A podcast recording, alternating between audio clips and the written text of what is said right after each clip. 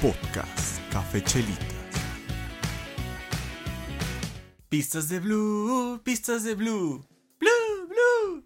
Hola a todos, bienvenidos a un nuevo episodio de su podcast favorito Café Chelitas. Soy Daniel Martínez, las Camellín Calcetas Locas y estamos de regreso una semanita más con un nuevo episodio para todos ustedes en este ombliguito de semana.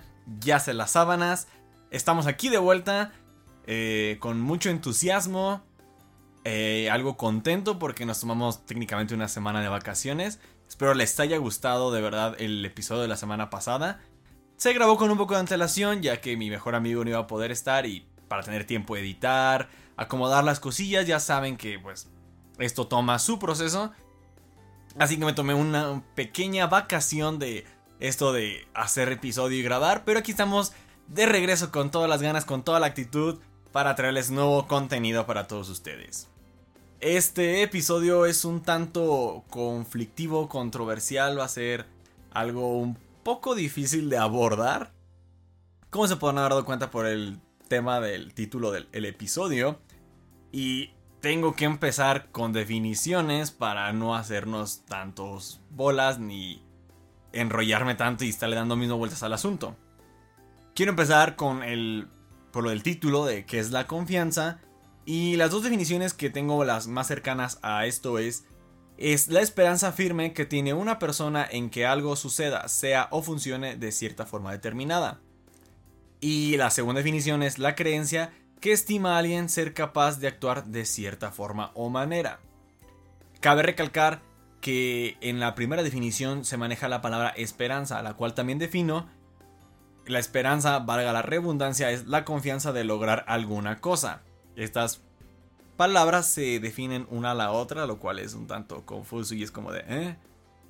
Aquí cabe mencionar que también la confianza algunos la confunden con fe, pero la fe es esta esperanza en algo, un ser ente superior, la cual, sabes, ese malusa es el mal lenguaje coloquial que tenemos, pero algunas personas la definen como la fe que tienes en una persona y no es tal cual, es más que nada como la esperanza o la creencia de que va a suceder algo de cierta forma manera y normalmente la adjudicamos a una persona en lugar de una situación.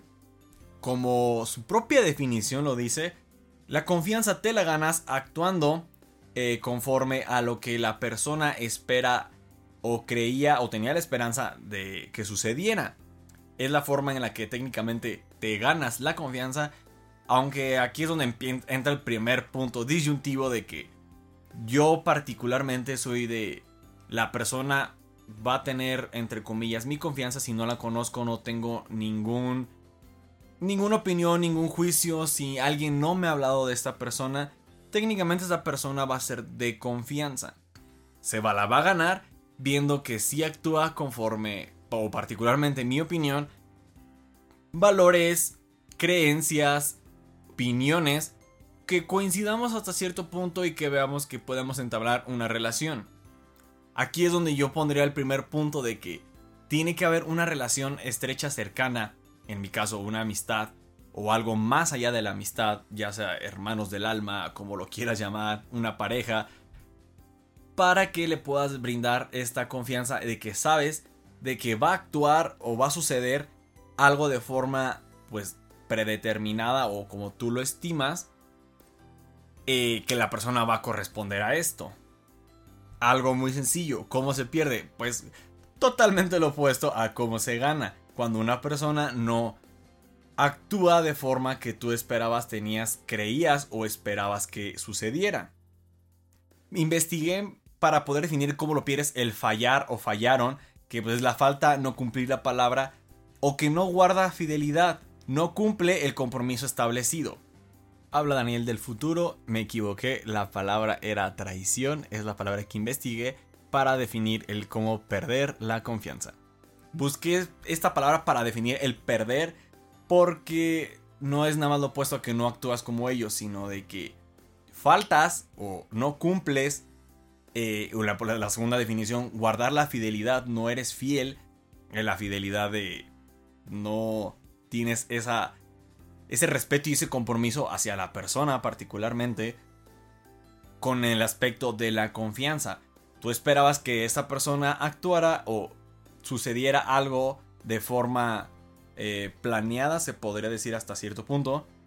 Ya lo tenías determinado cómo crees que sucediera y la persona no está cumpliendo, no te está guardando fidelidad en el aspecto de que lo más común de que se pierde la confianza en la persona eh, es porque dice, revela algo tuyo que le habías dicho, un compromiso establecido que le habías dicho que no hiciera, un actuar de que no te comportes así, no me pongas el cuerno, no digas esto que te estoy diciendo, de que no quiero que la gente se entere y la persona falla, no cumple, no te guarda fidelidad y termina haciendo lo opuesto que tú esperabas y por ende pierde tu confianza.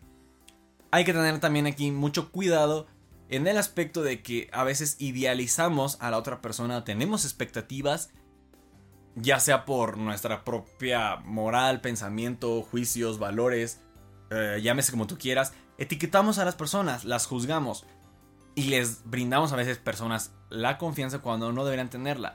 Ese por lo que es el, el aspecto de la confianza tal cual no se gana, pero sí se gana porque solamente una persona cercana va a tener tu confianza. Y a veces esas personas cercanas te defraudan, fallan y pierden la confianza. Yo lo pondré en ese aspecto de que al crear el vínculo, tú le otorgas esa confianza, se la ganaron por el vínculo simplemente por tenerlo y la perdieron la confianza al actuar de una forma errónea que tú claramente pediste no hicieran. Hay que aclarar también ese punto de que si no lo especificaste, pues mm, técnicamente no te fallaron, no están perdiendo tu confianza, pero también si tenemos tantita madre y dos dedos de frente, no vamos a actuar de manera pendeja. Vengo ya con un segundo punto aquí en el aspecto de, ¿ustedes creen que alguien pueda confiar al 100% en otra persona? Y yo creo que es bastante difícil que se pueda llegar a este punto de cualquier relación en el cual tú le confíes el 100% a la otra persona con ojos vendados. Particularmente porque las personas nos fallan, eh, no nos cumplen, pierden nuestra confianza, por ende al tener más fallos, más tropiezos y ver que no podemos confiar en las personas, nos vemos cada vez más inseguros y ya no confiamos en las personas, e incluso aún las que queremos y tenemos un vínculo fuerte, porque creemos y esperamos que nos van a fallar. Tenemos esa confianza de que nos van a fallar y no podemos confiar en ellos. Valga la redundancia ahí de la misma palabra. Conforme más fallos vayas teniendo de las personas, creo que más inseguro te vuelves y ya no quieres confiar en las personas. Sí se puede volver a confiar. Eh, recuperar una confianza perdida también no lo veo imposible. Pero se tiene que trabajar y se tiene que demostrar, obviamente, con actos y cambios de actuar, de pensar y de desenvolverte que no vas a volver a hacer las situaciones, errores que te llevaron en un pasado. Porque se puede dar la situación que a veces hay pequeños deslices que ya sea por alcohol, drogas o incluso pendejez de algún momento que no te das cuenta que te distraes por despiste, ponle tú y revelas o dices alguna cosa que no debiste haber dicho y no es que tú quisieras haberle fallado a esa persona, ya la cagaste y pasó pero puedes demostrarle que no fue intencional y que vas a hacer lo posible por demostrarle que no va a volver a suceder. Menciono esta situación del 100% de confianza en otra persona porque hay una serie animada, un anime que se llama Haikyuu, que es de voleibol, y uno de los protagonistas al inicio de la serie eh, es muy malo en el voleibol, es muy amateur, y la persona que le levanta el balón, el colocador, le dice que brinque simplemente con los ojos cerrados, que no mire el balón y que él le va a hacer llegar el balón para que lo pueda rematar. Y efectivamente la persona brinca con los ojos cerrados y es como de, güey, ¿por qué hiciste eso? Nada más tenías que brincar y no mirar el balón. Y él le responde que si tiene los ojos abiertos, inconscientemente va a buscar el balón y que por eso lo, él optó por cerrar los ojos y confió 100% en él en que le iba a pasar el balón. De ahí se arma mucha trifulca porque poco a poco va cambiando esta situación. Porque tiene que ir mejorando él como persona. Y todos se sorprenden en un inicio cuando ven a estas personas jugar.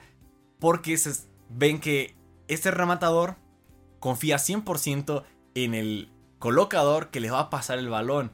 Y siempre espera que le pase el balón y confía en él. Sea donde brinque, eh, sea la jugada que sea, sea el momento en que sea, él va a esperar que le pase el balón al 100% porque confía en él como colocador, armador. Entonces, es un, una lección de que a veces ser simple y no sobrepensar las cosas nos puede llevar también a caminos correctos. Es una serie, es algo animado, no es en la vida real. Y lo vengo repitiendo, el tener los fallos con las personas cercanas creo que nos lleva a desconfiar cada vez más y no confiar en aquellos que queremos. Ya por tercer y casi último punto, llego a lo que es la confianza propia. Creo que es importante también mencionarlo, decirlo, ponerlo, porque así como basamos y metemos nuestra confianza en las demás personas que generamos un vínculo cercano y estrecho, con quien más tenemos un vínculo porque convivimos todos los días es con nosotros mismos. Y porque a veces es esa frase tan común de es que no tengo confianza en mí o no confío que pueda hacer esto.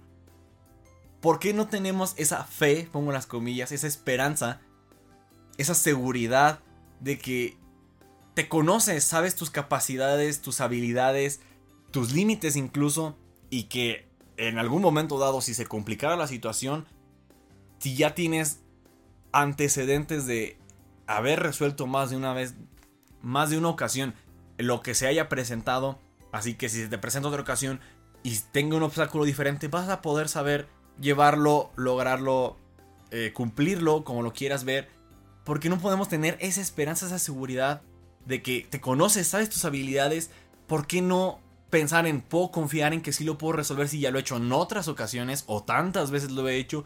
¿Por qué no confiamos en nosotros? ¿Por qué tenemos ese miedo? Y creo que va en ese hecho de que a veces las cosas se complican, se mete un obstáculo extra, cambia la situación y ese miedo, esa incertidumbre, ese factor de no saber si sí vas a poder lograrlo en esta ocasión como las veces anteriores, es lo que nos lleva a perder esa confianza en nosotros y caer en el miedo y en el no, es que no voy a poder hacerlo. Cuando realmente a veces conoces de más tus habilidades porque realmente te, conoces, sabes de qué eres capaz, conoces tus límites y a veces sobrepasamos nuestros propios límites incluso, con lo cual es como el hay que tenernos un poquito más de confianza en lo que hacemos, realizamos y que si es más cotidiano y que lo estás haciendo una y otra vez, el que se puede lograr y que sí podemos sacar adelante lo que sea que nos, se nos esté presentando. Y pues bueno, eso sería por el episodio de esta semana. Eh, debo decir ahí que sea un poquito cortito. Pero sí me hizo interesante hablar de este tema y principalmente el último abordaje en el cual nos falta tener un poco más de seguridad en nosotros, creer en nosotros y tener esa confianza en ti mismo. Porque lo vengo diciendo, conoces tus habilidades, sabes de que eres capaz y puedes romper incluso eh, esos límites que nos ponemos nosotros mismos. Así que hay que romper esas barreras y empezar a generar esa confianza en nosotros que no se gana, sino que se refuerza y tal cual no defraudarnos y no perder la confianza en nosotros de que sí podemos ser capaces de lograr las cosas. Ya para terminar el episodio, les recuerdo que las definiciones sí las busqué en internet y lo demás, o de ahí en más, es opinión y son pensamientos que concluyo a través de lo que yo he vivido y he experimentado. Les comento por aquí un dato un tanto random de que estoy trabajando en un nuevo proyecto, así que Espero todo salga bien. Si todo va resultando favorable, tendrá noticias de ello. Ya saben, darle manita arriba y compartir 5 estrellas en Spotify, eso me ayuda bastante. Les recuerdo nuestras redes sociales, tanto Facebook, Instagram, Spotify, YouTube y TikTok como Café Chelitas. Denle manita arriba y compartir para que llegue a más personas todo este contenido. Les deseo el mejor de los éxitos en su semana, es un bliguito de semana. Salucita con lo sea que me estén acompañando. Yo aquí estoy con mi cafecito como cada semana la mejor de las vibras y me despido no sin antes la frase de siempre. No se trata de que te pase algo, sino de que tú hagas algo. Nos escuchamos hasta la próxima. Chao, chao. Rainbow.